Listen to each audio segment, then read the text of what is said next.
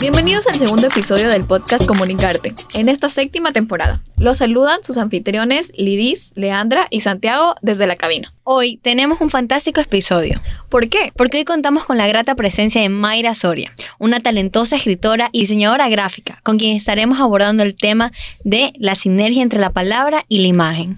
Mayra nos guiará para explorar más a fondo la narrativa visual dentro de la escritura y el diseño gráfico. Sí es, amigos, estamos muy contentos de recibir a Mayra en nuestro set y gracias Mayra por aceptar la invitación.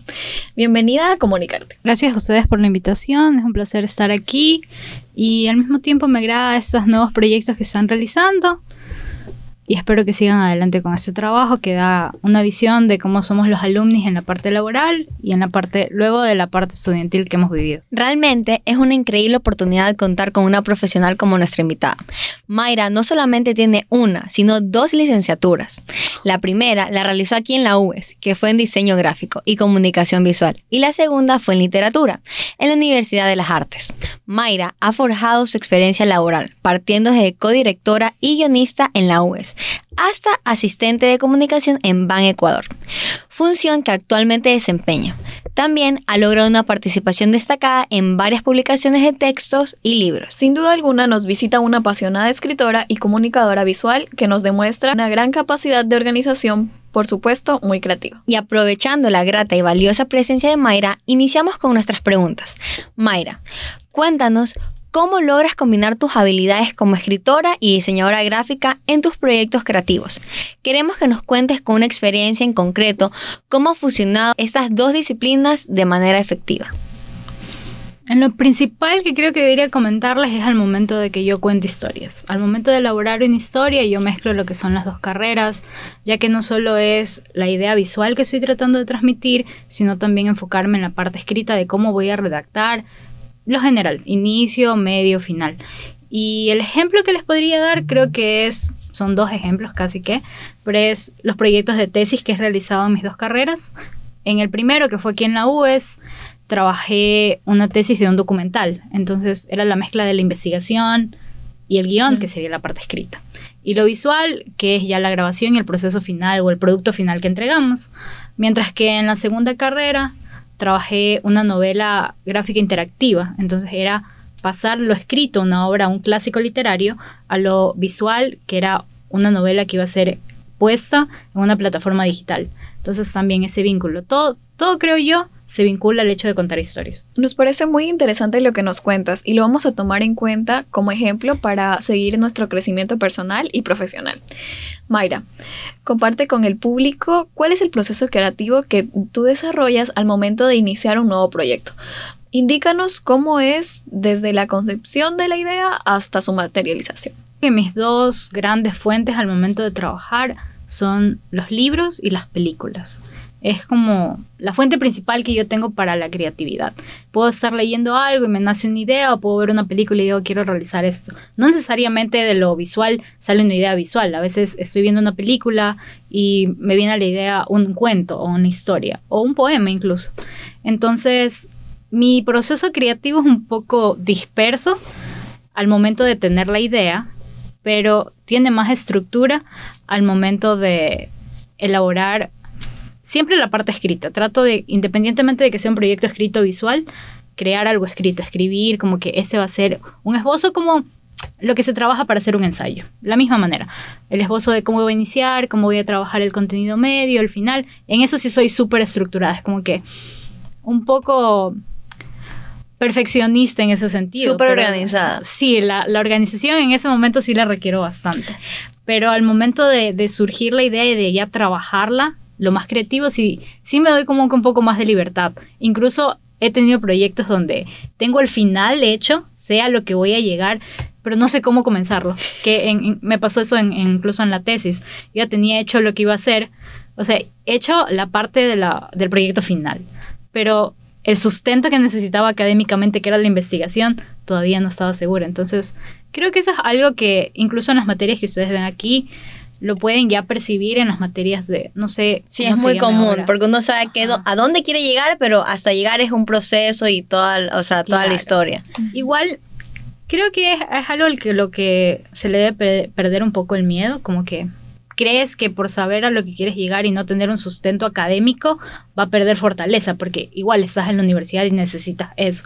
Pero ya un poco cuando sales de la academia e incluso en proyectos aparte que puedes realizar en la universidad, te das cuenta que puede llegar a ser una fortaleza en la parte creativa y en la satisfacción personal, en el sentido de que logras hacer algo que te apasiona y que tú a lo que tú querías llegar. Nos encanta todo lo que nos cuentas. Definitivamente los detalles son importantes en el momento creativo. Ahora bien, tomando en cuenta que el diseño gráfico y la narrativa son dos formas de comunicación visual, pero con diferentes enfoques, ¿cómo influye tu formación en ambos campos a la hora de contar historias visualmente? Y de una vez comparte qué consejos le darías a aquellos estudiantes o profesionales que buscan comunicar de manera efectiva a través del diseño gráfico y la escritura. Fluye en el sentido de que, como verán, lo, escrito para mí es bastante importante. Así es, haciendo algo de diseño, necesito escribir la idea para no sé, tener algo tangible con lo que trabajar, porque tú trabajas con ideas e imágenes, ¿no? Entonces, al momento de verlo escrito, porque no siempre tienes como que vas a estar imprimiendo la imagen que quieres trabajar. Entonces, al tener algo escrito, creo que en esa es como que la fusión y la influencia que más tengo. Le doy como que más peso a eso, pero sin quitarle importancia a la parte visual. Y creo que mi sugerencia sería como que el identificar lo que personalmente tú consideras que es tu fortaleza y al mismo tiempo ver qué es lo que no eres como que no te inclinas tanto a hacer. Y esa falencia no verlo como algo negativo, sino que quizás no trabajar en eso hasta el final, porque siento que eso te puede detener al momento de hacer un trabajo, porque llegas como una pared y te bloqueas. Entonces, el bloqueo de escritor o el bloqueo de hacer un diseño o en cualquier carrera es como que te quita las ganas de trabajar, creo yo. Entonces, pienso que en ese sentido al vincularte más con lo que más te apasiona o a lo que más te inclinas, puedes trabajar y, no sé, yo digo que todas las obras y los proyectos tienen un alma, le digo yo, en, lo que es arte. Entonces, el que ese proyecto final tenga eso, quizás tú puedes trabajar en una empresa y vas a entregar el proyecto final o vas a entregar el, el, proyecto que te piden en clases y está bien hecho, vas a sacar la mayor nota y demás, pero no va a tener ese como que ese agregado que solo ciertas personas lo van a ver.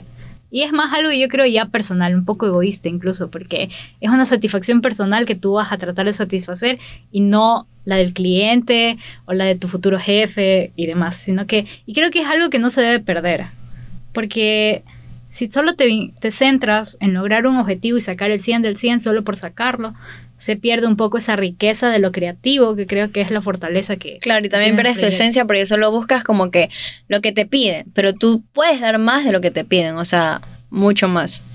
Claro, igual ese dar más es como que el desarrollo personal y ese, esa firma personal que tú le dejas a las cosas. Claro, lo que tú dijiste es el valor agregado, tal cual. Parece súper interesante lo que nos contaste y nos parecen unas excelentes recomendaciones que las vamos a tener en cuenta. Nuestra siguiente pregunta es, enfocado en el plano de, de ti como escritora. ¿De qué manera influyen tus habilidades de diseño gráfico en la presentación visual de tus obras? ¿Consideras que el diseño gráfico puede enriquecer la experiencia de la lectura de un libro o influir en la percepción que una persona ve la historia? Totalmente. O sea, la influencia que tiene la parte visual va desde si tú haces una novela gráfica y incluyes el texto y la imagen en la historia, desde la portada del libro que haces o incluso la diagramación, la manera en que está dispuesta el texto, porque eso hace, incluso ahora con lo que es el, diseño de usuario, necesitas tú atraer a la persona para que siga observando tu producto final. Entonces, el diseño sí lo creo que es fundamental. Es como yo lo veo como dos pilares, o sea, la escritura y el diseño van de la mano, y no es que si quitas a uno simplemente se te va al piso, para mí se va al piso todo el proyecto, porque trato de, en lo personal y en los proyectos que yo incluso consumo, de ver que esas dos cosas vayan de la mano, porque es como una construcción, no sé, más holística lo veo yo, como que más completo lo que me ofrecen. Claro, uno lleva a la otra. Entonces sí, la influencia es, incluso ustedes ven un aviso publicitario si llevamos algo más como que empresarial, y la persona ve la imagen y a veces la persona ve la imagen y, eso le vende y no necesita leer, o hay gente que simplemente lee el texto y no se fija en otras cosas como colores, porque no tienen esos conocimientos que quizás alguien que estudia diseño o marketing dice, ah, es que usó esa fuente o utilizó estas paletas de colores que tienen que ver con tal mercado. Entonces, Claro, le das ese na- valor. Na- o sea, nada se fija también hasta cuando estudias una carrera que tiene que ver con cosas gráficas como que, un ejemplo, Sí. yo y mi familia eh, vemos un letrero y es como que yo lo veo es como que no me parece nada impactante porque es como que se puede mejorar la tipografía, los colores ya no se utilizan, la imagen está muy, te choca demasiado y es como que eso ya, o sea, en su momento yo creo que fue bien, o sea, estuvo bien cuando lo publicaron, pero creo que tienen que mejorar, tienen que evolucionar para captar a un nuevo público objetivo y que todo sea mejor para todos los, eh, los usuarios. Sí. Es como cuando ya tienes el conocimiento, sea en cualquier materia, es como que eso ya te influye en tu vida personal. Igual trabajar como que con esas influencias es, es otra de las fortalezas que ves. Incluso de... O sea, creo que es algo que se debería ir fortaleciendo desde la academia en el sentido de que las materias ya te ofrecen esas cosas. Así que debería considerarse eso más dentro de las... No sé, igual la malla ha cambiado bastante. Cuando nosotros nos daban las materias, y especialmente cuando yo vi la malla y en la mención que vi aquí en la universidad, sí trabajaba bastante esta parte de lo escrito para lo visual, porque veíamos incluso productos para sacar productos audiovisuales como cortos y demás. Pero llegas a un punto donde yo que tenía que ver materias organizacionales, que no era mi carrera como tal, pero igual tienen que ver con el trabajo en equipo y cómo construyes un, un grupo de personas para llegar a un objetivo. Entonces, ese trabajo sí a la larga te sirve y no solo se queda en las aulas. Entonces, creo que al menos en las dos carreras que he visto y en, en mi dos, en mis dos casos, las dos universidades me han ofrecido eso, que creo que es un plus, porque no, no siempre te preparan completamente, yo lo digo, para la vida laboral. Pero en este caso sí hubo como que esas influencias dentro de mis Claro, carreras. algo que a mí también me pasó cuando yo vi la, la materia de comunicación audiovisual, nos enseñaron todos los tipos de planos. Y yo ya iba al cine y así yo iba con mi, con mi enamorado y yo le decía, este plano es plano americano. O sea, yo me sentía una pro, o sea, una cinematográfica a otro nivel. Y yo dije, qué increíble saber este tipo de cosas y que tú vas y es como que la gente que va al cine quizás no lo sepa, otros sí, pero aún así es como que, wow, o sea, tú te das cuenta de que no solo lo que aprendes se queda en el salón como tú dices, sino que ya lo llevas a fuera del salón y lo compartes y más personas pueden aprender de eso.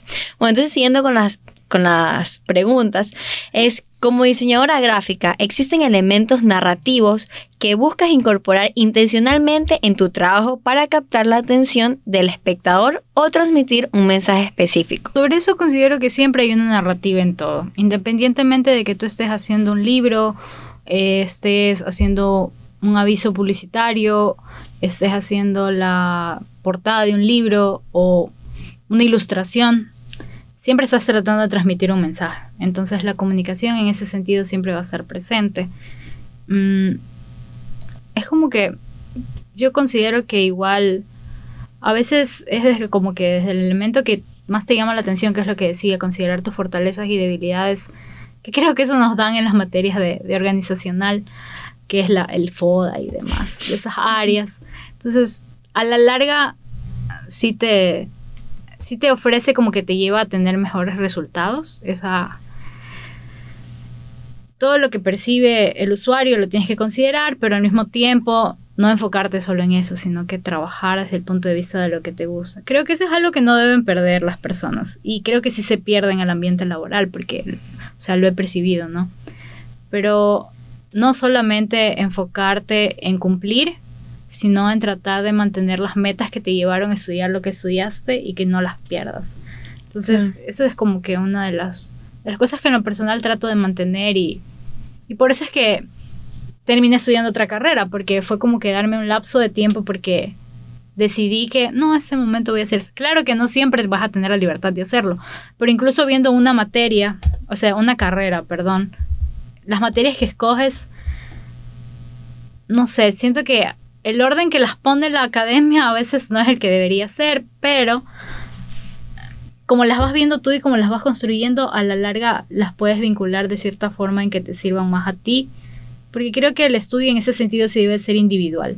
Los procesos que, que trabajas tienen que ser bastante individuales, pero no por eso dejando de lado el hecho de que vas a trabajar en grupo algún día. Así que esas dos serían como que las dos, los dos puntos que yo tengo. No perder el, el sentido de que quiero que este proyecto como persona me satisfaga y el otro que es no dejar de lado el tema del individualismo, independientemente de no por eso ser egoísta, sino trabajar en equipo. Ahora vamos a seguir con el segmento del juego. Sí. Bueno, pre Mayra, te comentamos que antes de culminar la entrevista, en el podcast tenemos una costumbre que consiste en desarrollar una dinámica con los invitados. Okay. Y hoy tenemos un juego muy creativo. El juego trata de recrear una historia corta a partir de una lista de palabras que podemos visualizar mentalmente. Y por supuesto que tenga la mayor coherencia posible. Para ello te vamos a mencionar tres palabras y debes crear una historia corta. Y no importa el orden en el que utilice las palabras. Las palabras son amuleto, intrépido y montaña. ¿Qué se te viene a la mente? O sea, mm, sería la historia, en lo personal me gustan mucho los gatos, así que va a ser algo con los gatos, en el sentido de que iba una persona y usaba, iba con su gato hacia la montaña porque ella consideraba que este gato era su amuleto de buena suerte y era un gato negro, así que iba contrario a las creencias populares de la sociedad. Y era una persona intrépida, no tanto él, sino también su mascota, así que ella decidió, al subir a la montaña, porque ella recién había obtenido este gatito unos días antes, y decidió ponerle de nombre Amuleto cuando llegaron a la cima. Wow, yo, por si acaso, Yo no cuando yo vi el, el guion y yo vi estas palabras, yo dije, que yo no pudiera recrear crear algo como es amuleto, intrépido y montaña. La verdad es que ha sido demasiado fa- fascinante y grandioso tu visita en el programa. Además, poder aprender de todos tus conocimientos y consejos. Gracias por habernos compartido tus avances y logros personales y profesionales como escritora y diseñadora gráfica. Muchas gracias Mayra por tu valiosa participación.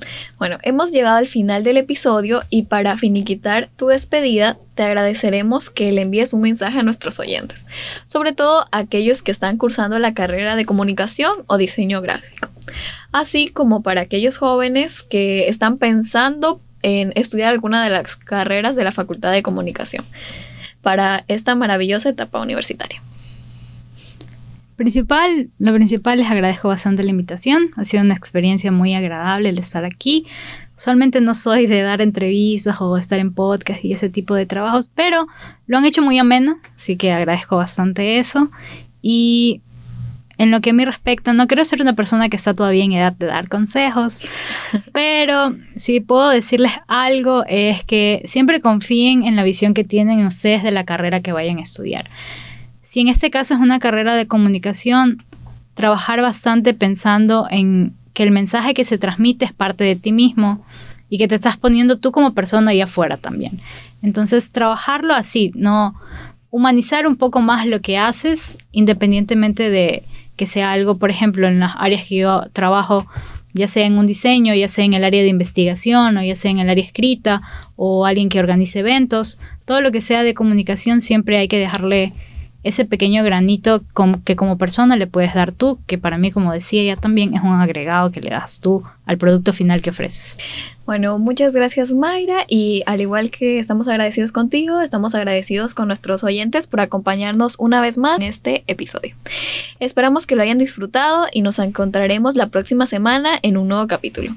No sin antes recordarles que sigan nuestras redes sociales en Instagram como arroba comunicarte-podcast. Así es, esperamos haya sido de su agrado y eso fue todo por hoy. Un abrazo fuerte y gracias por escucharnos. Hasta la próxima. No olvides que esto fue Comunicarte. Café.